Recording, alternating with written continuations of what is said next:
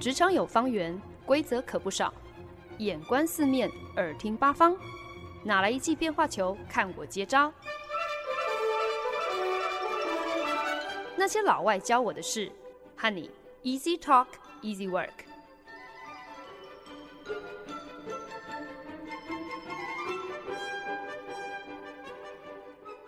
您现在收听的是《那些老外教我的事》，我是节目主持人焕恩。在电视电影当中，如果你想要呈现美国无远弗届的影响力，其实你只要秀出一家麦当劳或者是一间星巴克出现在一个异国场景，看到这样的一个画面，观众们其实就能够心领神会了。我身边曾经有个朋友表示，他出国旅行的时候，如果对当地的食物，不管是口味啦，或者是食安，有任何一点点的存疑，最保险的选择就是吃麦当劳，因为大麦克汉堡到哪里吃起来都差不多一样，真的很难得。这个全球化趋势下，无孔不入，外销到世界各个角落的这个美国文化，竟然很意外的可以成为一种安定人心的力量哦。那当然，我知道真正的素食爱好者，那些嘴巴够刁的人，肯定会跳出来强烈反对，表示还是有差，好不好？美国的麦香鸡堡吃起来就是比台湾的麦香鸡堡干。美国无疑就是堂堂的一个素食王国，平均一天至少有差不多五千万人。会上门光顾一家素食餐厅，在美国，连锁素食店的选择绝对不仅止于什么薯条、汉堡而已。不要忘了，还有咖啡、甜甜圈、披萨、Taco 跟潜艇堡。这个庞大的素食产业，一年的业绩上看千亿美金，而且可以说仍然是不少人的饮食首选。即便美国人的健康饮食意识这几年来逐渐抬头，可是呢，大多数知名的素食餐饮品牌，他们的高人气仍然没有显露出任何的颓势哦。可能也是因为这个比较廉价，所以对很多人来说，这是相对比较负担得起的一个呃用餐选择。那我其实是到最近才发现，原来美国的素食店人口比是稳坐世界第一耶！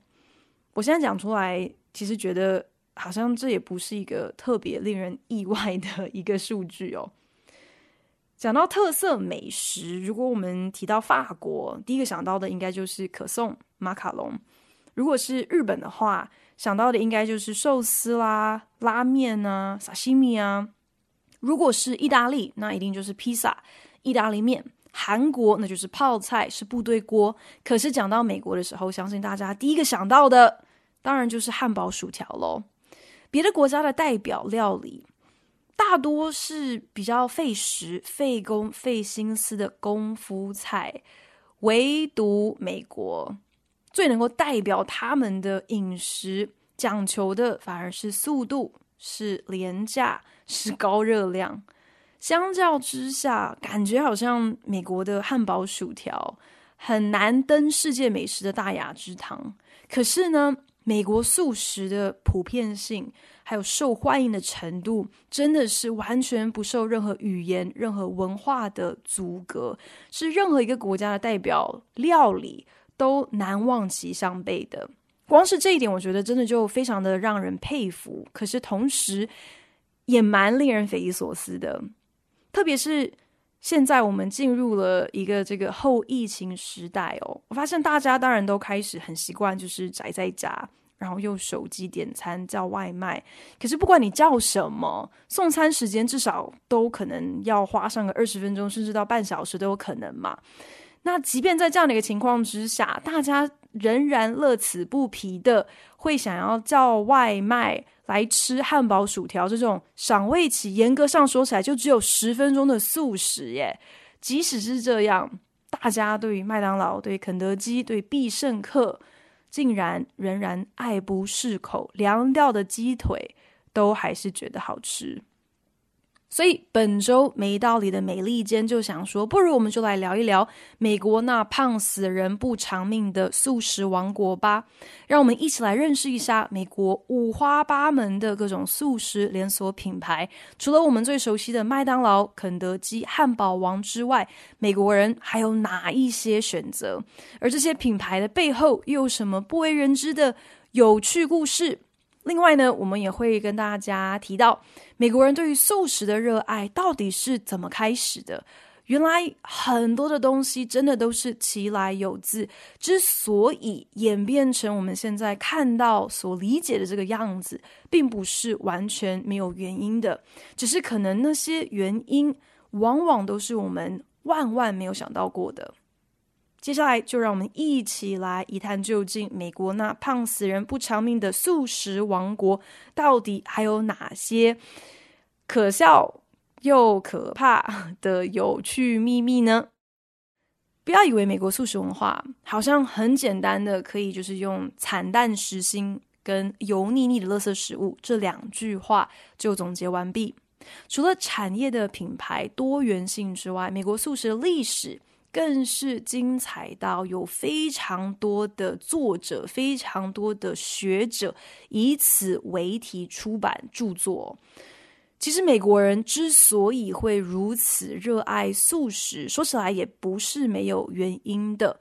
汉堡跟薯条之所以可以成为美国文化最经典的一个象征，原来跟高速公路的发明还有崛起是脱不了关系的。一九五零跟一九六零年代，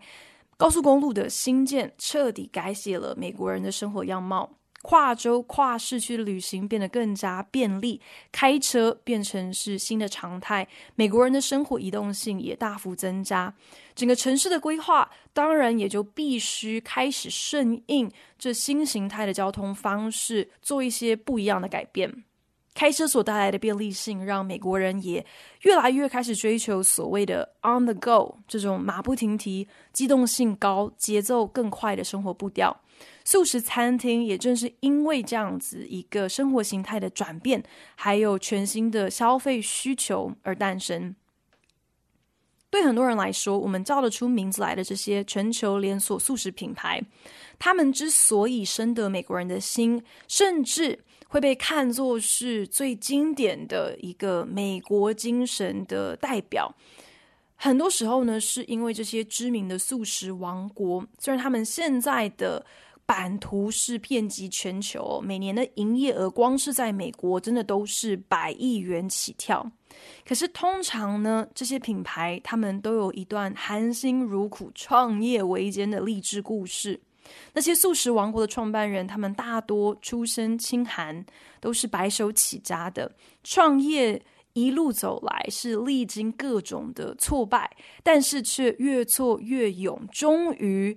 缔造了我们现在看到这样的一个不可能的商业奇迹——阳明国际。哇，这完全就是最标准的美国梦的定义嘛！我都可以想象，对很多人来讲，他们搞不好就是一边啃着油滋滋的汉堡，一边对人生重新点燃了盼望。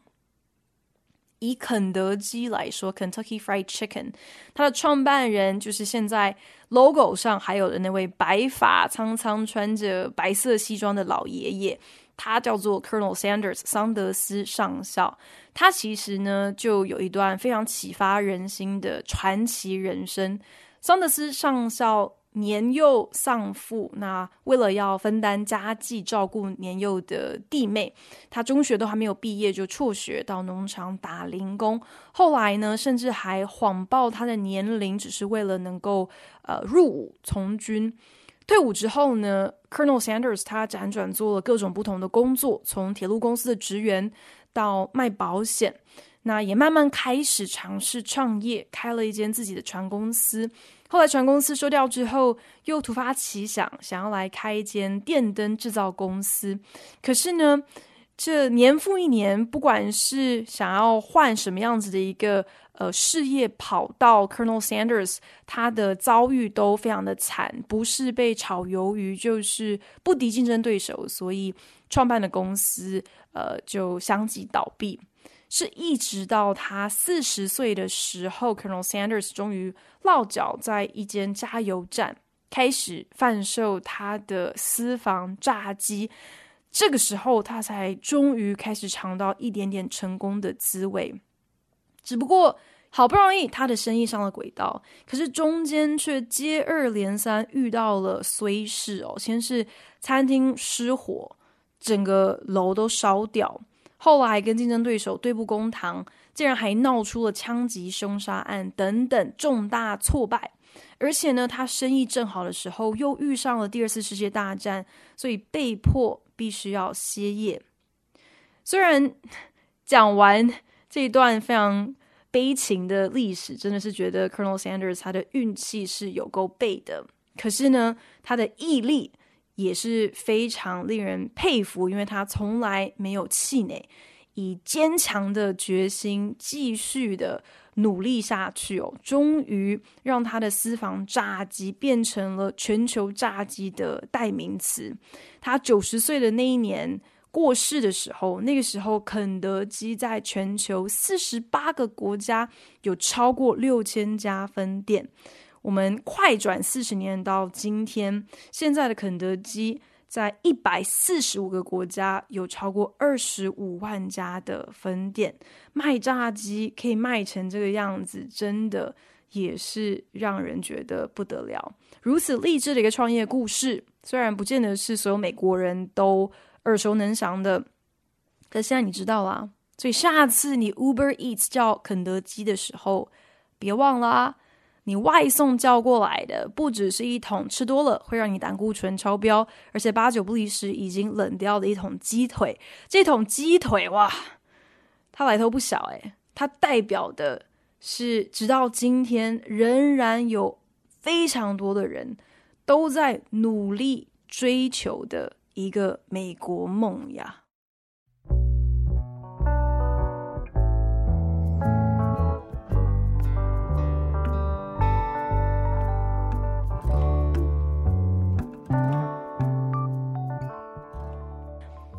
大家可能不知道，可是呢，全美最老字号的连锁素食餐厅不是麦当劳哦，而是一间叫做 White Castle 的品牌，白色城堡。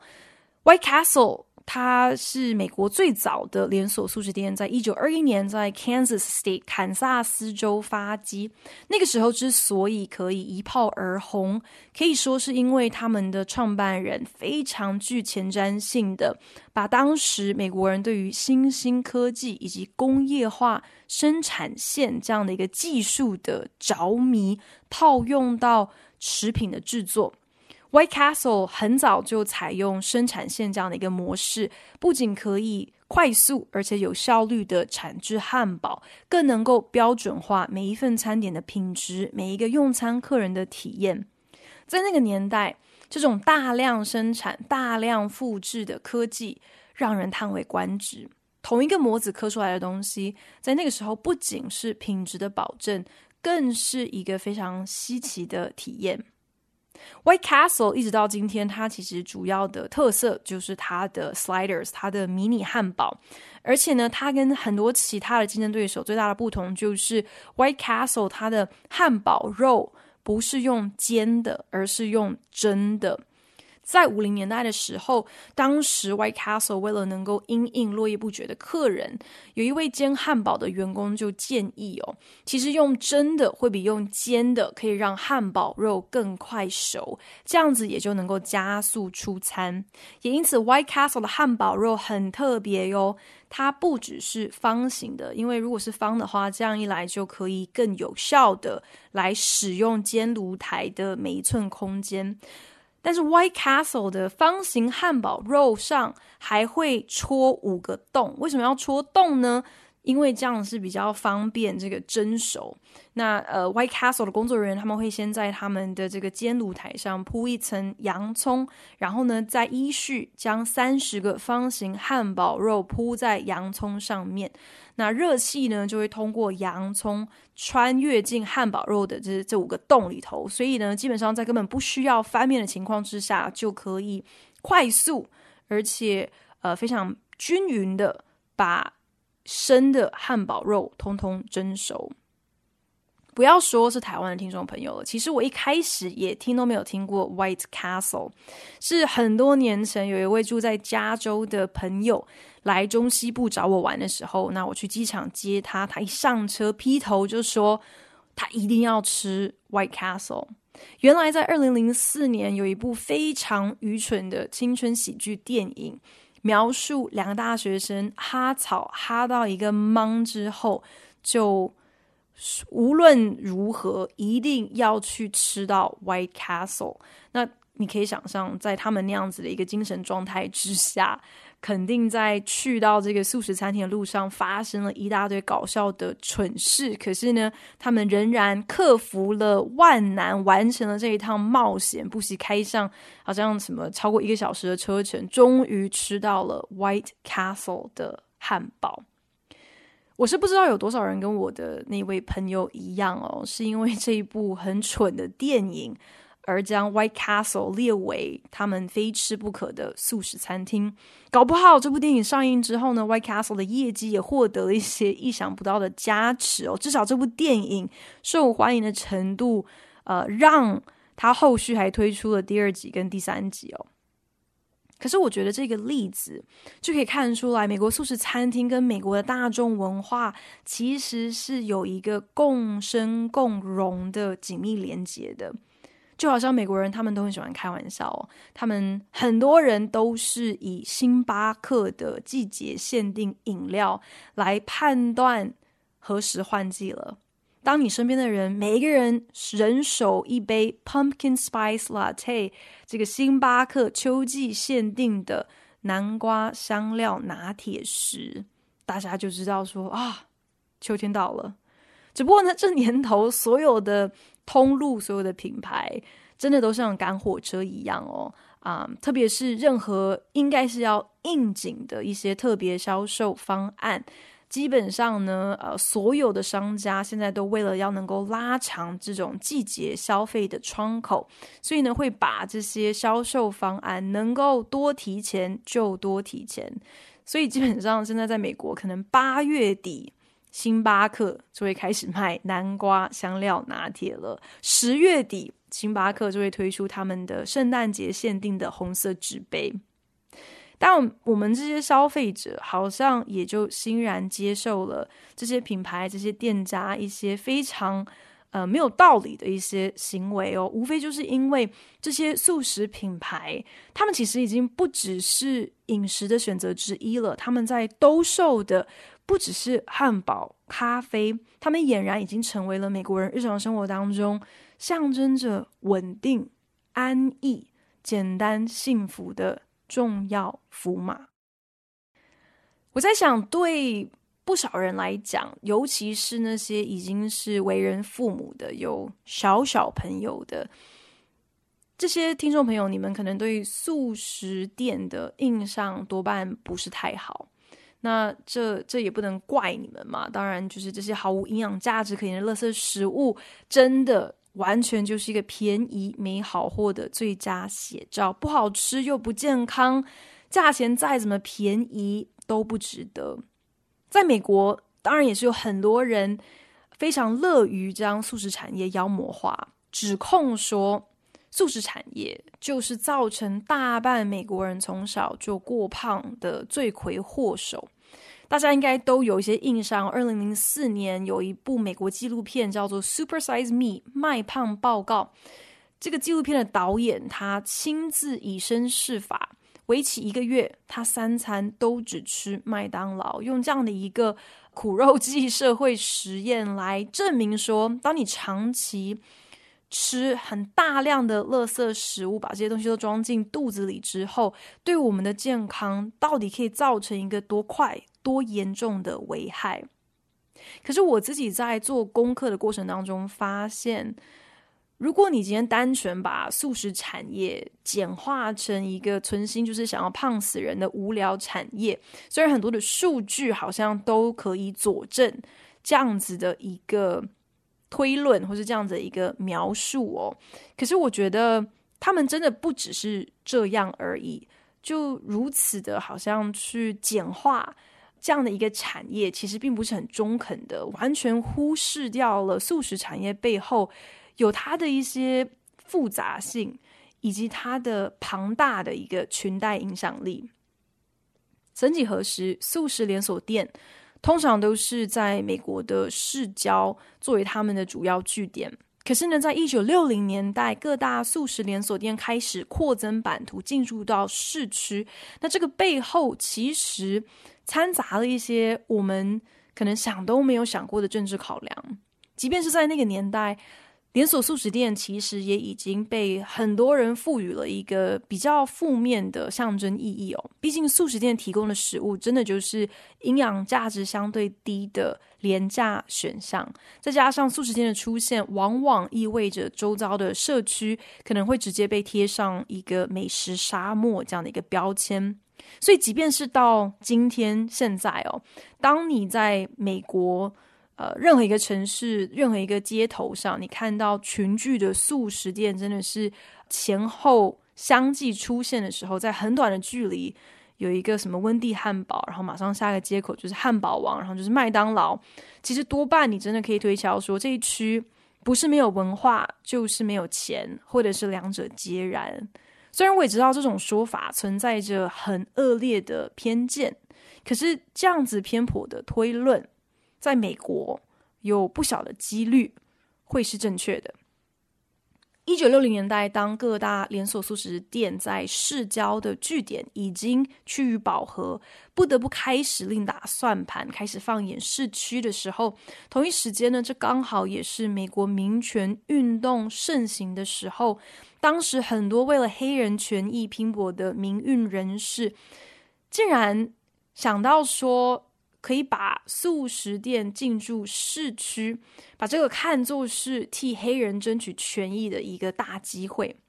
那个时候有很多的黑人创业家，他们其实都很希望能够打破黑人白人资源分布不均这样的一个限制，在市中心可以找到投入，来开始奠定一些经济的基础，闯出一片天。加盟连锁素食店本身的好处是显而易见的，尤其是对这些白手起家的、呃，有些野心的黑人创业家。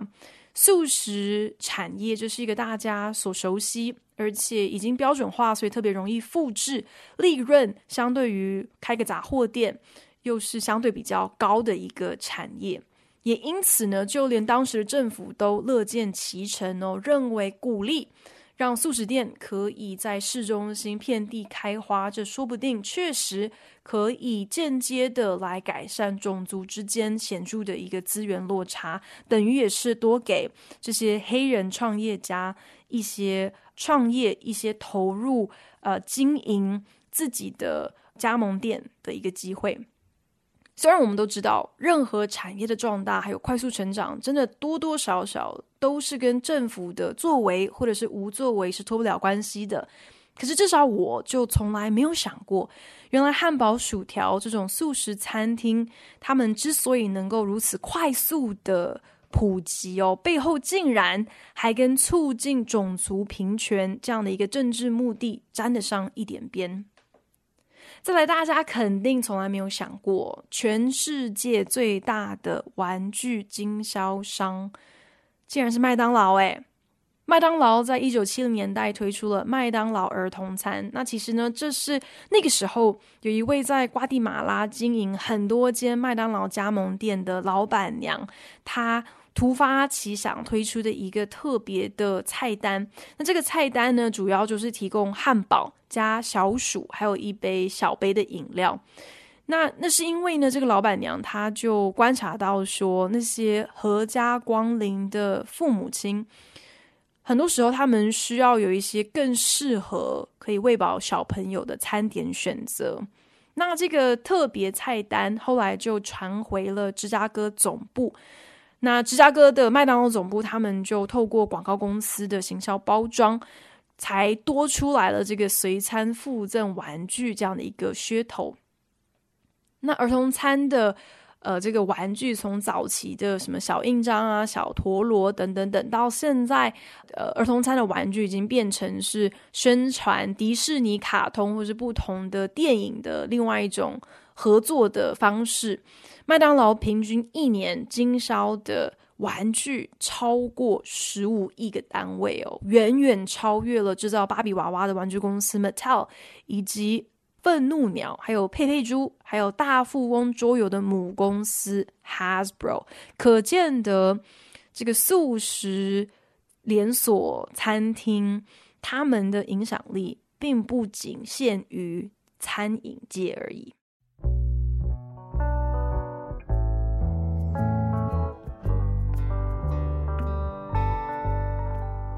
本节目由好家庭联盟网、台北 Bravo FM 九一点三、台中古典音乐台 FM 九七点七制作播出。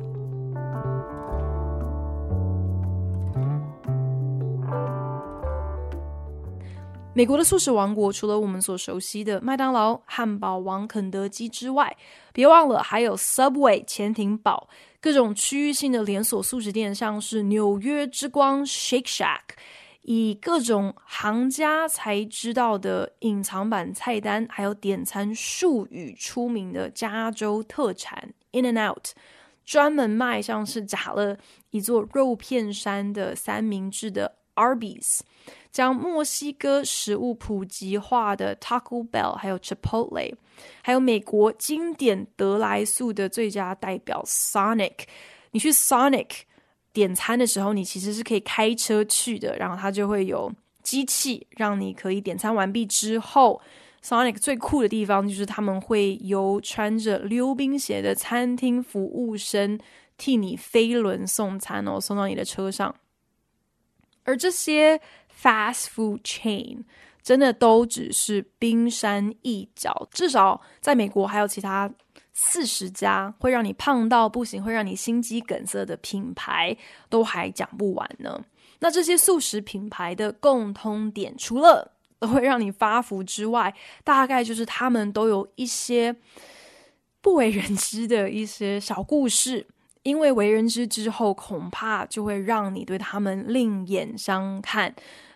或者是让你胃口尽失。美国人除了爱吃素食之外，还有另外一项国民运动，那就是打官司。只要他们有一点点不爽快，美国人就会一状告上法院。Subway 在美国最常见的行销广告，很喜欢标榜他们每一个潜艇堡都有 one foot long，都是有一尺，也就是十二寸长。但是偏偏就有无聊的消费者，竟然。告 Subway 广告不实，为什么呢？因为呢，这个消费者他就是吃到了一个只有十一寸长的潜艇堡，怎么知道只有十一寸长呢？肯定就是还特别花他的这个美国时间去量过了才知道。还有人告 Taco Bell 抗议 Taco Bell，你怎么可以说你的 taco 里面夹的是肉？你这是广告不实，因为呢。这个消费者表示，Taco Bell 卖的 taco，它的内馅大部分都是什么香料啦、燕麦啦等等，这些根本不是肉的料，所以你不可以说你的 taco 里面有肉。还有一个研究中心，为了要来宣导反式脂肪对人体。可能造成的伤害，在二零零七年竟然就选择来告汉堡王。出此下策，主要呢就是做他们这个反对反式脂肪的一个行销手法。麦当劳同样也是反式脂肪官司的苦主啊，曾因为反式脂肪惨赔七百万美金给美国心脏协会。另外有一个很好笑的。这个小趣闻就是在二零一七年，俄罗斯的汉堡王在描述这个灵异杀人小丑的恐怖电影《It》，呃，台湾的电影翻译是翻成他。就是那个牛步的他，这部电影上映之后呢，俄罗斯的汉堡王就一状告上法庭啦。为什么？那到底是哪里不爽快、不开心啦？原来这个俄罗斯的汉堡王表示，《It》这部电影违反了广告行销法规，因为呢，电影中的这个小丑主角这个 It，他长得跟麦当劳叔叔一样。我们都知道吃太多素食有害身体健康哦，可是呢，其实这严重的程度可能是远远超过你我的想象。根据美国 FDA 美国的食品药物管理局的明文规范哦，在美国连锁披萨店，他们在制作披萨的过程当中所使用的这个番茄红酱里面，每一百公克含有超过三十颗苍蝇蛋，或者是每一百公克的这个番茄红酱有超过一只蛆，这在 FDA 的标准里面都是可接受的合格范围。所以下一次你在美国想要叫披萨外送的时候，请务必做好心理准备，你的披萨上很可能会有一些撒必死的天然蛋白质。根据一个二零一零年的研究报告指出，素食餐厅那种很常见的这个自助式饮料机，有将近一半都被检测出含有一种常见于排泄物里面的细菌，饮料机怎么会出现这种东西呢？当时这个报告的研究员他们就推敲，最合理的解释大概就是员工他们可能用了不干净的抹布来做机器的清洁，或者是有一些卫生习惯不好，可能上完厕所不洗手的消费者，去完厕所之后跑来按这个机器来来。用饮料哦，所以下一次你想吃汉堡、薯条的时候，可能还是自备饮料会会比较安心一点哦。我曾经有一段时间，大概每个礼拜会吃一次 Subway 潜艇堡，而且我其实最期待的就是每次走进一间 Subway 的店里的时候，都会有扑鼻而来，好像是刚出炉的面包香，但是我。是做这一集节目之后才发现，原来一直到二零一四年，Subway 他们才停止在他们的面包里面使用一种常见于瑜伽垫的化学物质。没错，就是那种你要去做瑜伽的时候铺在地上让你滴汗的那块塑胶布，真的是难以想象。拿来制造瑜伽垫的材质化学物质，竟然也被拿来制造面包，实在是太恶了。忽然间，我就能够明白为什么这些 junk food 这些垃圾食物，不只是跟肥胖症、跟心血管疾病有关，他们根据过去几年的一些呃研究指出，也跟癌症、跟失智症、跟忧郁症。都有一点关系。聊完这一集，我不知道是不是让大家 从此打消吃素食的念头。我在想，对多数美国人来说，就算让他们知道这些内幕，相信他们应该也没有办法彻底戒掉他们对于汉堡、薯条、甜甜圈还有披萨的热爱。根据统计指出，每八个美国人中就有一个人，他曾经在麦当劳打过工。由此可知，素食文化真的已经可以说是美国人的一种 identity，他们的一种身份识别了。即便没有任何的道理可言，仍然不顾一切的热爱着这些多吃无益的东西。我只能够说，美国人对于他们的 fast food 真的是 till death do us part，真的是至死不渝啊！欢迎听众朋友可以上节目的脸书专业来跟我分享一下，你是不是也有一些让你爱到至死不渝的垃圾食物呢？又听完这集之后，你会不会从此对于吃素食三思而后行？谢谢您收听今天那些老外教我的事，我是焕恩，我们下礼拜同一时间空中再聊喽，拜。